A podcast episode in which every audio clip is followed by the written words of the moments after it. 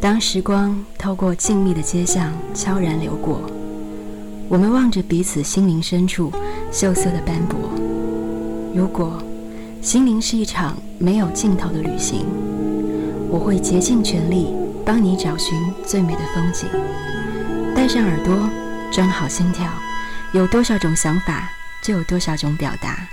新大师在这里与你的灵魂相遇。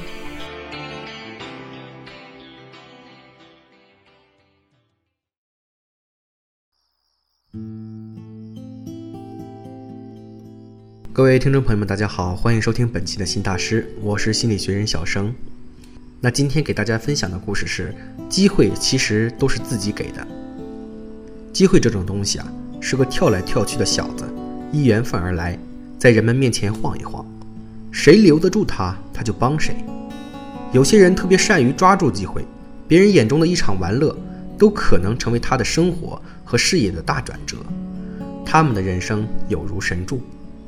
一次，有人约我去参加一个红酒品鉴会，三天的时间试饮十几种红酒，然后还得到了一大套红酒专业书籍。吃过、喝过、玩过以后，我就把这事儿抛在脑子后面了。同样是在这次品鉴会上，我的另一个朋友也接触了红酒，两年后成为了一位红酒专家，还游说了投资者投办了一本红酒杂志，由他来担任主编。好几年前。我供职的杂志社来了两个实习生，一个男孩和一个女孩，年龄相当，来自同一所大学。一个月实习期结束以后，我们留下了男生，却退回了女生。我听说女孩有诸多的抱怨，认为杂志社重男轻女，做事不公平，甚至恶意的认为男生给主编送了礼。她的学习成绩比男孩好，老师评价也比男生高，她当然不愿意接受这样的结果。可她并不知道。不仅主编喜欢那个男孩，大家都觉得作为一个同事啊，那个男孩比这个女孩强。这个女孩最大的问题是认为自己太优秀，浑身上下散发着浓浓的优越感。实习生该做的那些小事似乎埋汰她了。虽然她都做了，可每个人都能感受到她那大材小用的不满。她以为自己的文章写得很好，其实那种学生腔十足的校园散文，并不符合大众的媒体需求。以她那自视甚高的品性，估计也不愿意屈尊迎合市场。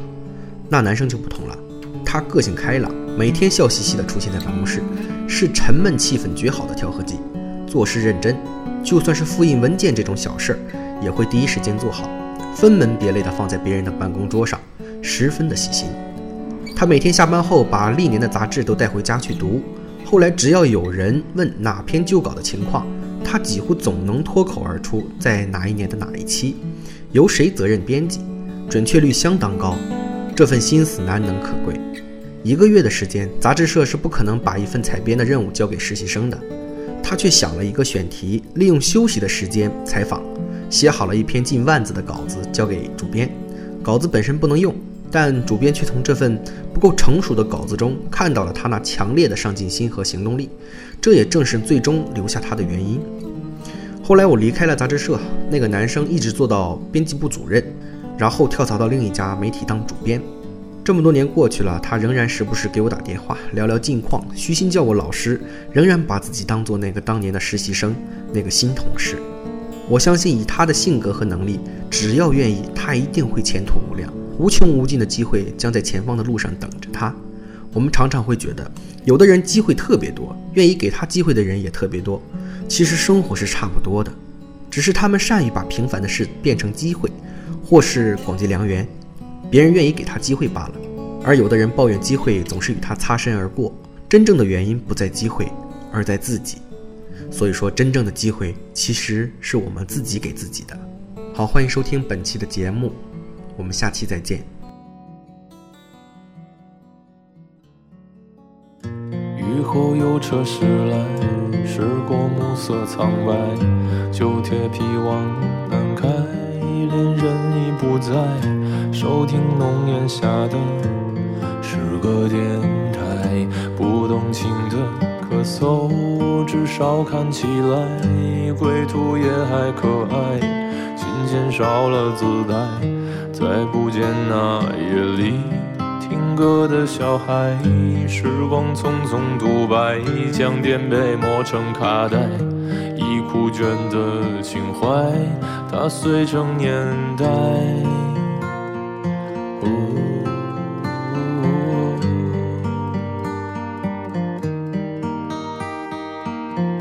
就老去吧，孤独别醒来。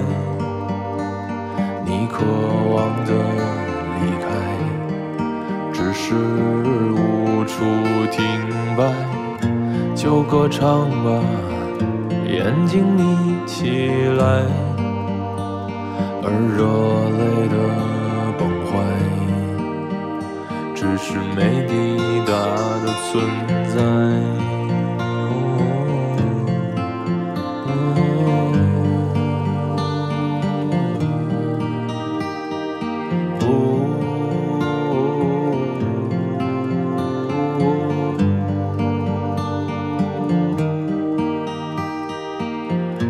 青春又醉倒在籍籍无名的怀，靠嬉笑来虚度聚散的慷慨，辗转却去不到对的站台。